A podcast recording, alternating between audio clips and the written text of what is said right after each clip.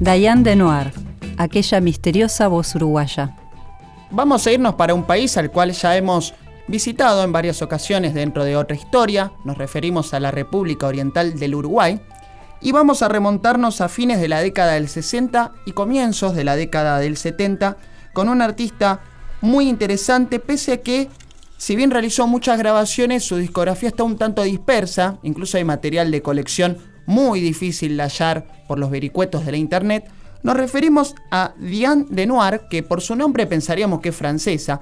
En realidad estamos hablando de una cantante, pianista también, uruguaya, hija de austríacos. Su nombre verdadero es Diana Reches Meller y tanto su madre como su padre provenían del viejo continente de Viena. Por lo tanto, tampoco es que había una ascendencia gala por parte de su familia. No obstante, ella estudió desde muy chica en el liceo francés, incorporando nociones y luego un dominio perfecto de dicho idioma. Y luego cuando comienza sus primeros pasos profesionales, debido a que su padre no estaba del todo convencido de que el camino musical y artístico era el mejor para su hija, ella va a elegir el apodo con 2D por una propuesta de un manager muy importante, histórico del Uruguay, me refiero a Bernardo Bergeret, que en esa época estaba detrás de toda la égida relacionada a los conciertos beat y en ese sentido es que él le hace la sugerencia de que tanto nombre como apellido compartieran la misma inicial. Dato de color, Bernardo Bergeret, esto no es muy sabido, tuvo un grupo de rock and roll efímero en el año 57 con Hugo Fatoruso y Jorge Barreiro, futuro miembro de los Cuatro Brillantes. Algún día hablaremos de eso. El primer concierto de Diane Denoir profesional, porque ya había tocado en diversas instancias más aficionadas, fue el 20 de octubre del año 1966 en el Teatro Solís. Ella ya graba en aquel año un EP inconseguible, incunable para el sello Tono Disc dentro de Uruguay, en la cual hace tanto versiones, por ejemplo, de Boris Vian, ni nada más ni nada menos, pero también mete un tema que ella había hecho la traducción al francés y era una composición de su gran amigo y uno de los músicos más importantes de la escena uruguaya, me refiero a Eduardo Mateo. El tema se llama Estoy sin ti y ella realizó una traslación al idioma de Rabelais que se tituló Je suis. Obviamente es muy fiel al original, por lo menos en lo que respecta al título. Y la historia de esta composición se remonta a una banda que tenía Mateo llamada Los Malditos, que en realidad había tenido otro nombre, The Knights, o sea, los caballeros en inglés, y que después, por ejemplo, fue grabada por el Quinto, lo pueden escuchar en aquel álbum recopilatorio llamado Circa 1968. También hay una versión en vivo de Dian con el Mateo Trío, que está contenida en una edición muy reciente, de la cual hemos hablado, del el famoso álbum Musicación 4 y medio, una versión que ha sido lanzada en 2022 para el sello Sonamos. Pero no vamos a escuchar ninguna de estas interpretaciones, sino que vamos a remontarnos a una que está contenida en el álbum Inéditas, que recopila grabaciones de Diane con Eduardo Mateo, aunque también hay algunas con el quinto, que son más que nada playbacks que usaban para la televisión, porque se presentaban muchísimo en la televisión uruguaya. También hay alguna grabación en vivo. Vamos a escuchar entonces a Diane de Noir con Eduardo Mateo interpretando Estoy sin ti, pero en francés.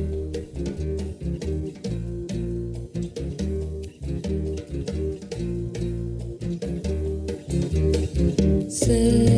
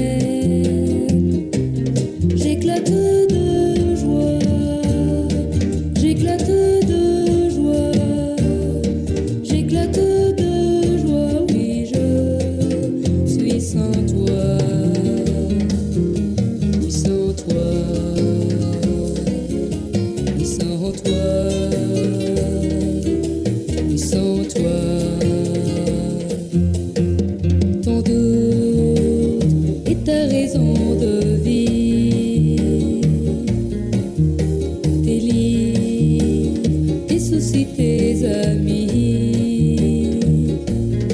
Si tu apprends à aimer tout seul.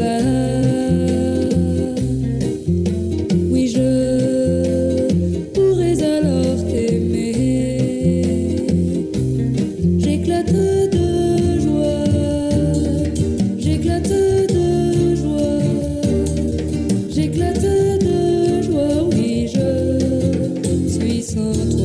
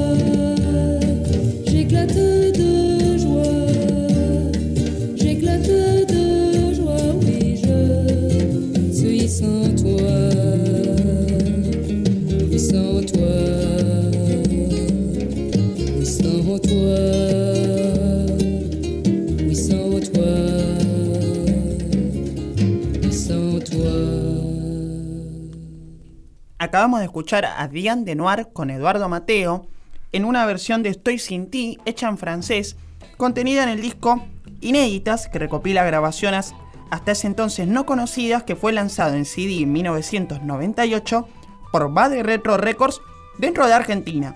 Luego hay una reedición de 2008 hecha por Años Luz Discos, también en el formato de CD. Sí, y vale la pena decir que son grabaciones de los comienzos de la carrera de tanto de Diane de Noir como de Mateo. Bueno, Mateo ya había hecho cosas, pero muy al principio son grabaciones de 66, 67, 68 y ella grabaría su disco, el disco de Diane de Noir, varios años más tarde, en el 73 creo que salió publicado. Totalmente, Claudio, en el año 73 es que graba este magnífico long play. Antes eh, realiza una serie de viajes por Europa muy interesantes, en los cuales ella empieza a tomar una especie de politización y toma de conciencia social muy importante en el desarrollo de su carrera.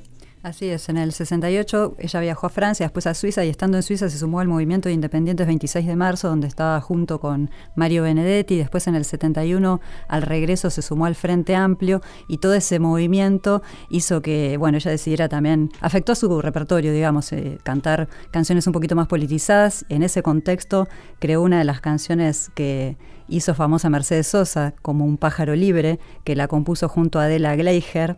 Así que esta, esto también influyó en su vínculo con Mateo, que por ahí ya en esa época no, no, no se sumó tanto a este cambio. Exactamente, Diane recuerda que Mateo no quería saber nada con esta historia de grabar canciones más politizadas, tanto de factoría propia de Diane junto a Adela, o también canciones del mismísimo Víctor Jara o del repertorio de la Guerra Civil Española. La cuestión es que Diane va a grabar este magnífico álbum del cual vamos a escuchar a continuación un tema llamado El Adiós, que es efectivamente otra composición de Eduardo Mateo. Y es muy interesante la grabación que se desarrolla dentro de Buenos Aires, se hizo en un fin de semana, eh, y hubo una labor muy intensa en los arreglos por parte de un gran músico llamado Gustavo Beitelman, un gran arreglista de la época. También participó Núñez Palacio, Alberto Núñez Palacio en la gesta de varios arreglos, pero Diane recuerda que ellos fueron incapaces de encontrar el ritmo a algunos temas y entonces fue por eso que ella convenció al ingeniero de sonido emblemático Carlos Piris de que dejase volver a eh, la dejara, perdón, volver a ella a Montevideo para poder traer a Eduardo Mateo. Por eso es que si bien casi todos los temas del disco son orquestados, hay tres canciones en las que Mateo toca todo. Y una de ellas es la que vamos a escuchar a continuación, El Adiós.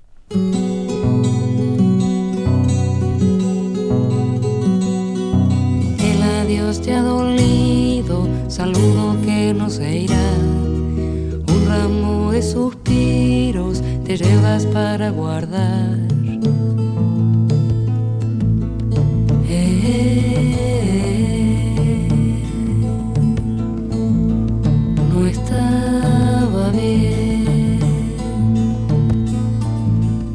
Has de saber, vas a perder el sueño. Los niños preguntarán, vendrán de todos los pueblos, un canto caminará.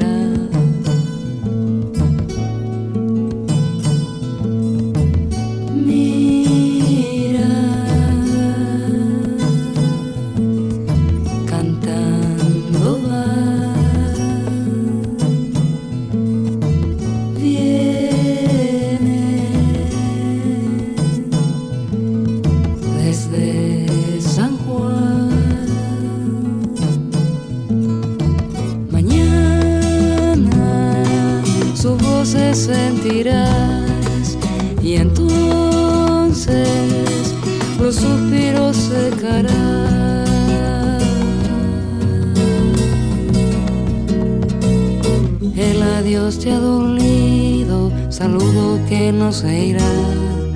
Un ramo de suspiros te llevas para guardar.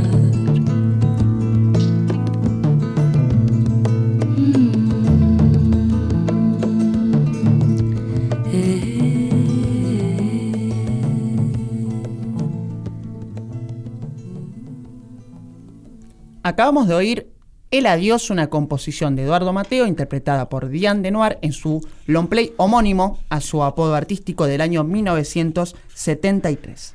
Sí, vale la pena decir que mm, el disco se grabó en el 71 y recién salió publicado en el 73, año ya en que irrumpe la dictadura uruguaya y ella se tiene que exiliar por motivos políticos. Estuvo primero en Venezuela, después en Europa durante décadas y dejó la música y después a fines de la década de 2000 eh, volvió a la música, volvió a Uruguay, volvió a Uruguay en los 90.